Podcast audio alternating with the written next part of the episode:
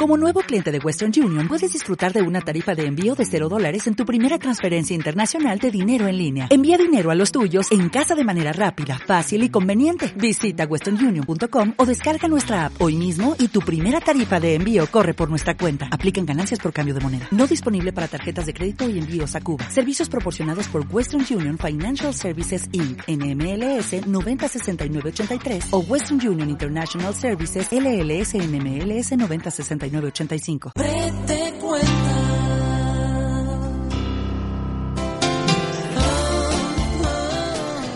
Pues Rafa, en el apartado gastronómico eh, hemos pasado de Jaén, vamos a seguir eh, avanzando y nos vamos a acercar a Almería. Eh, ahí tengo un buen amigo que bueno que coincidimos un día precisamente en una cata que estaba dando yo en Sevilla. Yo ya lo conocía porque lo había visto en, en la caja televisiva, lo seguía, pero bueno, eh, el, el mundo gastronómico te da la oportunidad de conocer a bellísimas personas, a emprendedores y a personas que realmente están enamoradas de su trabajo y en este caso enamoradas de la cocina. Y estoy hablando de mi buen amigo Fran Gómez. Muy buena, Fran.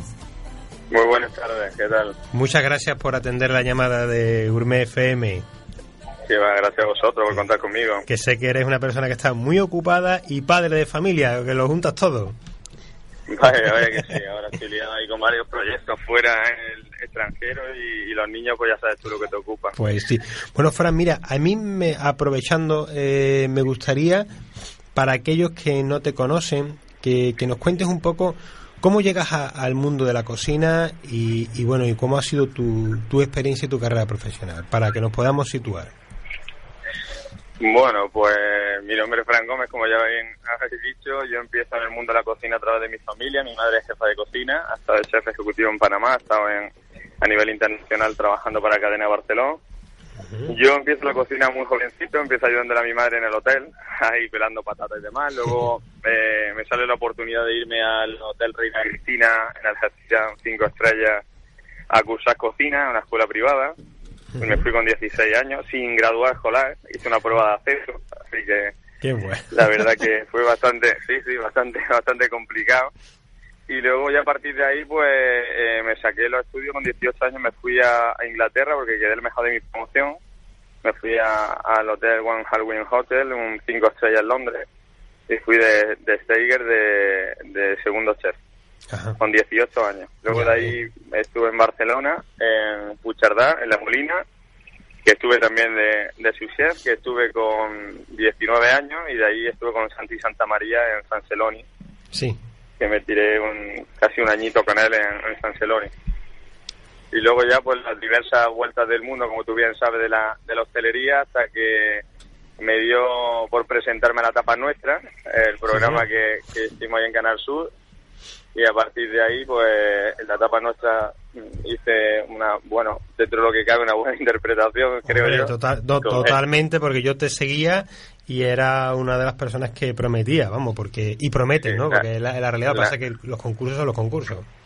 La verdad que, la verdad que sí. Luego eso me ayudó mucho al ver gente muy preparada, como Perico, como Antonio Bor, eh, que tiene hoy en día su restaurante, que son Sí. gente muy consolidada. eh, eh, me ayuda mucho porque de ahí quedé el mejor cocinero entre España y Portugal eh, de nivel de sushi, eh, sushi chef, Sí. el Global Sushi Chef en 2015.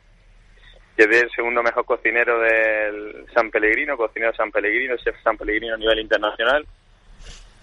Y gané un premio también en Milán de cocina mediterránea en Puzzi con unos grullos con sepia. Así que Ya ves. la verdad poquito a poco. Muy bien, Bueno, eh, es que te corre por la sangre, si es que ya viniendo de, de una madre que es jefa de cocina y como tú bien dices, aprendiendo a pelar patatas como se hacía antiguamente, eso me recuerda... Madre mía, anda me lleva pocos cortes. Pero cada, cada, cada herida en batalla te hace más fuerte, como se suele decir, ¿no? Bueno, sí, eso me, me- bueno, te comento, te comento una cosilla que no terminaba. Luego Sí. resulta que de ahí, como ya sabes tú la vuelta que da, que da la vida, me, me llamó el Fútbol Club Barcelona, porque tengo, me saqué nutrición wellness eh, nivel 1 y demás, que es de, deportivo, sí, y me llamó el Fútbol Club Barcelona a nivel, eh, bueno, a, a través de, de Marjoli, el concursante de Top Chef, que es amigo mío, sí, sí. y me he tirado dos años de chef ejecutivo en el Barça, en el. Fútbol Club Barcelona. Y bueno, Y ahí, te voy a- Darte una pausa, un kick bueno, eh, cu- cu- Bueno. cuéntanos cómo es, cómo es, cómo es eh, el día a día, cómo es convivir con esas estrellas de élite, eh, disfrutan de la co- mojan pan cuando comen y esas cosas. Moja, mojan pan, comieron tomate ras y comieron aceite de Jaén, ¿sabes?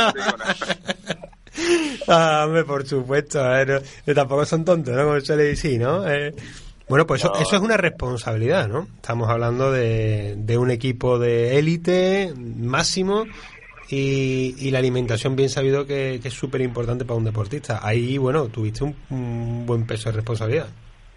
Sí, bueno, a nivel, yo lo que hacía era la gestión del evento y restauración de Fútbol Club Barcelona, aparte llevaba la, la nutrición, siempre asesorada por el preparador físico, Claro. recuperador y el míster y la exigencia de partido. Yo tenía a mi cargo 180 cocineros en equipo de cocina, distribuido en varias secciones, ¿no? Una de las secciones, que es todo el tema de, de departamento del Barça, que era eh, fútbol sala, eh, baloncesto, balonmano, hockey, Barça B, femenino, eh, categorías inferiores, masía.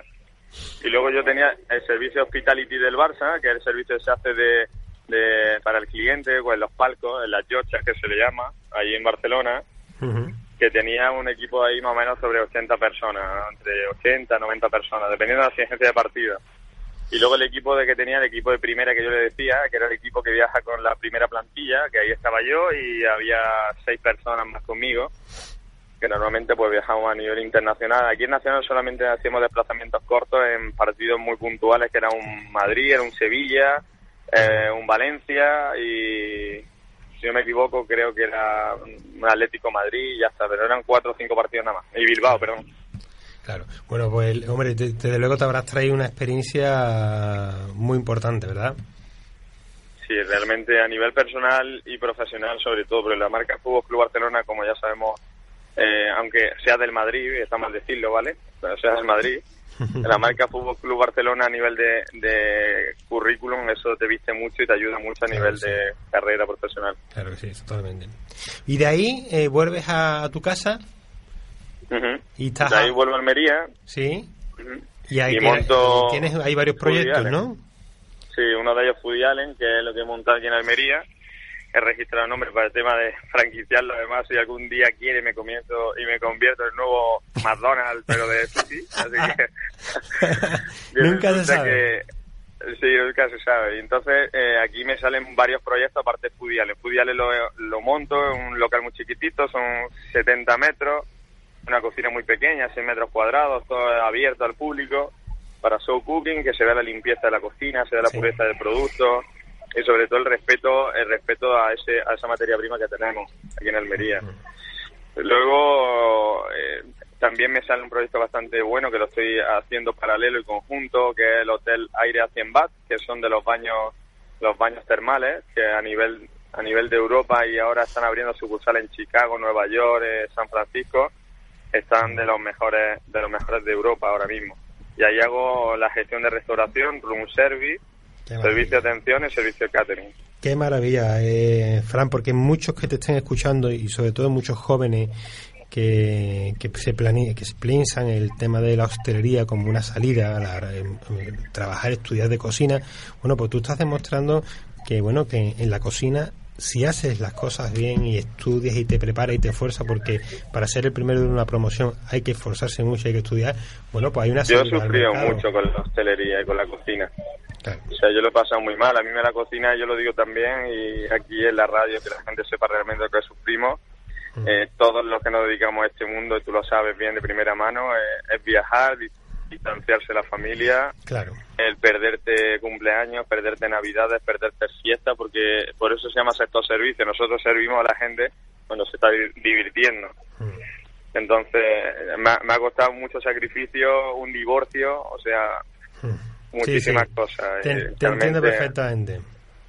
Pero es, es, es un, un ecosistema que cuando del que te enamoras, del que se convierte en tu profesión y del que tú sabes que cuando estás en el fuego surge la magia, ¿no? Es decir, te- es, una- un estado de conciencia. Vaya, vaya que sí. Bueno, eh, antes, de, eh, antes de que te pase con mi amigo compañero Rafa More de Convino, que te quiere también comentar y hacerte unas preguntas, remátame la faena futbolera eh, diciéndome que próximamente vuelves a salir fuera de España para un proyecto también muy importante. Sí, mira, ahora mismo el día 21 de noviembre eh, voy a salir fuera de España, me voy seis meses a, a Budapest, a Hungría, y voy a, bueno, igual que está el Esteagua de Bucarest, está el, el Esteagua de Budapest. O sea, entonces voy, sí, entonces voy a hacer un asesoramiento porque hay un preparador físico justamente de aquí de Almería Sí. y es una persona excelente que ha contado conmigo de hace bastante tiempo, sobre todo el tema- de asesoramiento y demás. Y primeramente voy a hacer una toma de contacto que voy seis meses. Y voy, a- voy a compaginarlo allí con el Four Seasons, con Sí. cinco estrellas, que está en el Parlamento de, de Budapest y, y además es un sitio muy caprichoso, ¿no? Como digo yo, que es de cocina fusión húngara, entonces voy a descubrir otro, otro tipo de técnicas culinarias, otro tipo de cocina y voy también un poquito ahí expectante a ver lo que me puedo encontrar y a ver lo que puedo, lo que puedo ayudar. ¿Y tú hablas el húngaro? Mm, eh, bueno, eh, te puedo decir eh, sí, así, a y a cuatro cosas más, pero que pocas cosas. Yo hablo el almeriense mal hablado, como tú ya me conoces, y hablo el inglés fluido, y luego ya poco más, o sea, poco más. Adelante, Rafa, te presenta Eh, Rafa. Frank, ¿qué tal? Eh, Muy buena. En primer lugar, eh, darte la enhorabuena por la trayectoria que tienes, y, y- pero no solo por la trayectoria, sino porque has tenido eh, la cosa que luego tienen los buenos cocineros, que es después de haber tenido tu gran proceso de aprendizaje, volver a tu tierra a, desarrollar a desarrollar proyectos en, en tu en tu tierra eh, que me parece una cosa eh, admirable. Aunque se ve que el gusanillo de, del estar por ahí te, te lo tienes dentro que, que, que ahora te vuelves a, a- a un nuevo proyecto fuera de, de Almería. Eh, creo entender que también de- de- desarrollabais alguna actividad en Almería relacionada con el catering o Sí, lo que hacemos es un catering. Mira, eh, resulta que a mí me hace mucha gracia, ¿no? Los catering que se llama catering eh, flor de loto, por, dejem- por ejemplo, ¿no? Catering eh, azafrán, catering no sé qué, pero no hay ningún catering que tenga los pantalones ponerse su nombre, ¿no? claro O sea, el cocinero tiene que identificarse la persona que es propietaria del catering. No te puede vender una persona o no te puede vender un evento si realmente luego el que te lo da no pone sentimiento, no sabe de, de lo que te da. Entonces, eh, yo tengo un catering que se llama Catering Fran Gómez, que actualmente más tengo, gracias a Dios, muy buenos comentarios por el trabajo que se ejecuta, sobre todo tanto en servicio como en cocina, que se llama Fran Gómez. O sea, ¿por qué? Porque Tu si nombre y apellido. la cara a alguien en el servicio, me la apartan a mí. O sea, que no es que se llama Catherine Azafrán, te atiende Fernando Pérez y luego te da la cocina eh, Periquillo Joselito, ¿no? Por decirte. Sobre todo que se le ponga ese sentimiento, esa atención a un evento, un ejemplo, una boda, que se va, que la va a tener recuerdo toda la vida, ¿no? Porque tú pagas por ese día especial, lo que quieres que ese día sea inigual, o sea, que, sea un día perfecto, un día que salga redondo, un día que, que no falle nada. Entonces, sí, eh, también doy eventos que son muy pequeñitos, son entre 50 a 100 personas, más para que sean más personalizados, con mucha más atención. La- realmente está teniendo, ya te digo, bastante acogida. Eh, Fran, eh, yo no tengo más remedio que me he quedado con una duda del, de- del, del tema de tu paso por el por el Fútbol Club Barcelona, porque quiera o no, Sí, a la gente nos llama nos va a llamar nos llama la atención. Eh, hoy en día que, que Messi sale más horas en el telediario que, que Mariano Rajoy, eh, interés máximo. Habrá alguna persona que ha estado contrato directo con todas esas estrellas, eh, no, no surgen dudas. Eh, ¿Comen bien? ¿Comen de todo los, los, futbolistas? Son- mira, voy a decir una cosa, ¿vale? Ahora que ¿Tienen no mucha, tengo ahora que no nos escucha nadie. ¿tienen muchas manías a la hora de Eso es comer? lo que te iba a decir. Mira, mira, yo te- le puse de mote a, a, Meti- a Messi, perdón, y, y perdón por todos los catalanes que me escuchen, le dije que era un caraspátula. ¿Por qué? Voy a explicarlo. Porque resulta que cuando termina el partido, a mí me pasan, las- bueno, pasamos las necesidades nutricionales. Por, por ejemplo, Neymar tenía anemia cuando yo estaba en el Barça. Te digo, el año pasado tenía anemia. Entonces, es una anemia que tiene constante y hay que darle una dieta alta en hierro, eh, meterle unas proteínas, eh, tienen que ir aisladas, o sea, que tiene que ir aminoácidos ramificados, o sea, tienen una historia, ¿no? Entonces, Messi lo que hacía, que me pedía lo que le daba la gana cuando le daba la gana. O sea, terminaba el partido. Y me acuerdo el, el Barça Madrid, que me acuerdo que yo en la cocina, poco me echan, que cuando metió Cristiano Ronaldo el, el 0-2 hago yo, sí, y mira, y llegó mi coordinador por detrás y asustado. Cuando, y cuando pasa Messi y dice, me dice, jefe, eh, ¿es posible prepararme una pizza napolitana? Y digo, pizza, digo, maestro, pero yo le decía maestro, ¿eh? Le digo, maestro, digo que tiene aquí la dieta, me ha pasado el preparador y demás. No, no, no, no. No, yo dieta, dieta no. Hoy Y- y- pasó. y yo- si tú me- no, pero escucha el tema. Tú si me vieras corriendo por mitad de Barcelona, la Gran Vía bajando, volando, de Aristide Mayor, que es donde está el campo Barça, buscando un Domino's Pizza, un Pizza Hut, buscando... Era un chiste, ¿sabes? Yo con mi cochecillo el Barça, comía uno corriendo para todos lados con la chaqueta del Barça y la gente me veía y decía, el que ¿Dónde va se cuida este? el Barça, ¿sabes? Yo, a su va esta me dio una pizza al Domino, ¿sabes? Y yo corriendo la, buscando la pizza. Qué y bueno. luego otro que era muy especial también, por ejemplo, Sergi Busquets, Sergi Busquets, ese era, madre mía, ese era como, como una suegra en Navidad, por pantalones te tienes que comer platos, si te levantas sin comerte el plato, o sea, ese era, ese es martillo pilón. Qué bueno. Ese, tú, mira, ese, el partido, tenía como más pasta, la pasta me la decían, que tenía que ser blanca por el tema de choque anafiláctico y demás que produce después del partido y demás, nada, pasta integral, él quería pasta integral, que era carne de ternera la picada que lleva en la boloñesa, no, él quería carne de pollo, que era solomillo de cerdo, O sea- no, yo quería solomillo de ternera, o sea, siempre era contrario, siempre, no había nada que le cuadrara. Y, Claro. y- y- Increíble. y- y el comilón que le tenías que poner, no, no, tú hasta aquí ya, ya no hay más. Aquí, Ah, bueno, ese, el, no, escucha, el comilón era Arda Turán. El comilón era Arda Turán. Eh, una vez, una vez me manda Luis Enrique, tenemos la reunión, yo vivía en San Juan, y me manda el míster, pues, estábamos hablando, y me manda, bueno, me mandó a hacer una gestión. Entonces me pasé por la casa de Arda Turán, porque vivía Arda Turán, eh, Messi, Mascherano y, y Neymar, ah bueno, y Luis Suárez viven en la misma zona en San Juan, ¿vale? Justamente al lado de la ciudad deportiva. Pues me pasé, tú sabes que yo descubrí que Arda Turán tenía dos máquinas de kebab en el sótano, de hacer kebab en el sótano, o sea, se pimplaba una cantidad de kebab y nosotros haciéndole, mira, eh, eh, el índice de masa corporal, eh, recortándole hidratos, eh, matado, y resulta que se ponía ciego a kebab en su casa. Es un espectáculo. La verdad es que Sí. tendrán mi, Hombre, son, una también, también es verdad que son gente joven, ¿no? Eh, que muchas veces pensamos que los futbolistas, el futbolista no tiene 40 años, o sea, el futbolista es gente joven, que bueno, que afortunadamente se tiene acceso a todo, no han escuchado un no, son pequeños ídolos, ¿no? Ahora mismo, pequeños dioses, y bueno, y los dioses comen como quieren, nunca me has dicho. Son, son, sí, la verdad que sí. Bueno. Lo bueno que tiene también, te digo, el Barça, lo que la etapa que tuve yo con ellos, es que te dejan trabajar con productos eh, gourmet. O sea, yo le dije que quería meterme una en un partido que metí, fue en un Atlético de Madrid, y metí el tomate rata aquí de Almería sin problema, no me pusieron pega. Metí el aceite del castillo de Canena sin problema. Bueno. Metí, o sea, me pongo a decirte, metí un Pedro Ximénez de ahí en Málaga sin problema. Metí, eh, me traje unos langostinos chihuatos que los probé yo en la en, en Casa Bigote y me traje Oh, bueno. ciento y tantos kilos al Barça sin problema. O sea, te digo que no me han puesto nunca pega a la hora de materia prima ni, ni Y nosotros que somos nosotros que somos muy de vino, el, el- el día después de un partido, el día que tienen descanso, una copita de vino, ¿le, le, le le soléis poner en el menú o totalmente prohibido alcohol?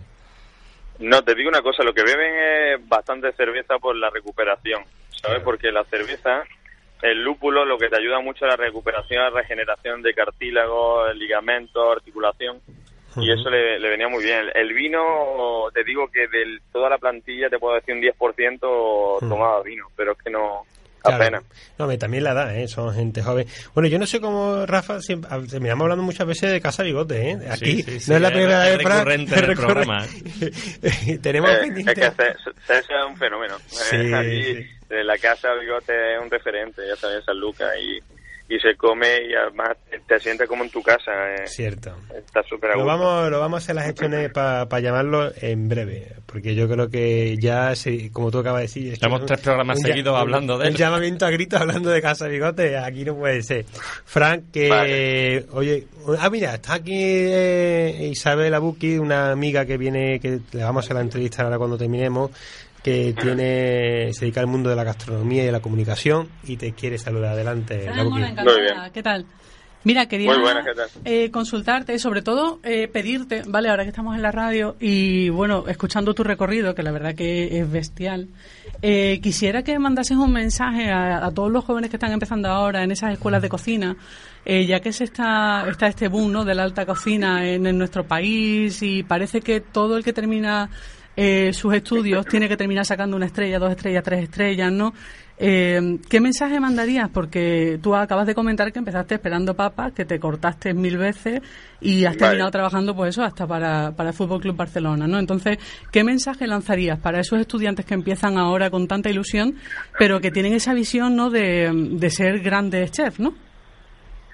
Pues yo lo que le podría decir desde, mira, se me están poniendo los pelos de punta por- porque la verdad la pregunta es una pregunta que, que requiere mucho sentimiento y la cocina en sí es un sentimiento, la cocina es una vocación y no una moda. O sea, tienes que sentirla, tienes que, cuando tú te cortes no tienes que tomarle miedo al cuchillo, al contrario, tienes que tomar el respeto y cariño porque es lo que te va a dar el día a día y el día de mañana lo que te va a dar es, es una satisfacción y sobre todo que lo vuelvo a repetir que la cocina es un respeto al producto, un quiero pero no puedo porque siempre quieres hacer más de lo que puedes y nunca llegas Y ponerte metas muy altas sobre todo, que no tienes por qué ser estrella Michelin para disfrutar de una cocina, disfrutar de una gastronomía ni disfrutar de un trabajo. Yo no me lo tomo como un trabajo, me lo tomo como un sentimiento, una pasión y, y una afición, más bien. Bueno, Pues muchísimas gracias, Fran, por, por ese resumen y por ese mensaje. Ahí queda, Fran, muchas gracias por tu tiempo. Nada, gracias a vosotros. Que aquí te seguimos, que cuando estés en, en esas tierras lejanas, si te hace, te invito a que me mandes un WhatsApp y si hacemos una conexión por teléfono y nos cuentas cómo te va, ¿te parece? Claro que sí, sin problema. Eh, que como si fuéramos andaluces por el mundo, andaluces por restaurante. Pero no, te lo digo en serio, me, me hace mucha ilusión que nos cuentes tu, tu día a día, porque sin tú darte cuenta, como bien ha, ha dicho la Buki, eres eh, la vanguardia de muchos jóvenes que, que se miran, que te siguen en las redes, que se fijan en ti y que, que es muy importante también, bueno, pues que, que vayan viendo que con trabajo, con constancia, con esfuerzo, con sacrificio, todo es, todo está dentro de esa olla a presión, pues bueno, pues te va haciendo hueco en este mundo gastronómico. Muy bien. Muchísimas gracias. gracias a vosotros por contar conmigo y, y nada, lo que necesitéis aquí me tenéis. Y beso a toda la familia. Muchas gracias. Gracias, igualmente. Chao. Hasta luego.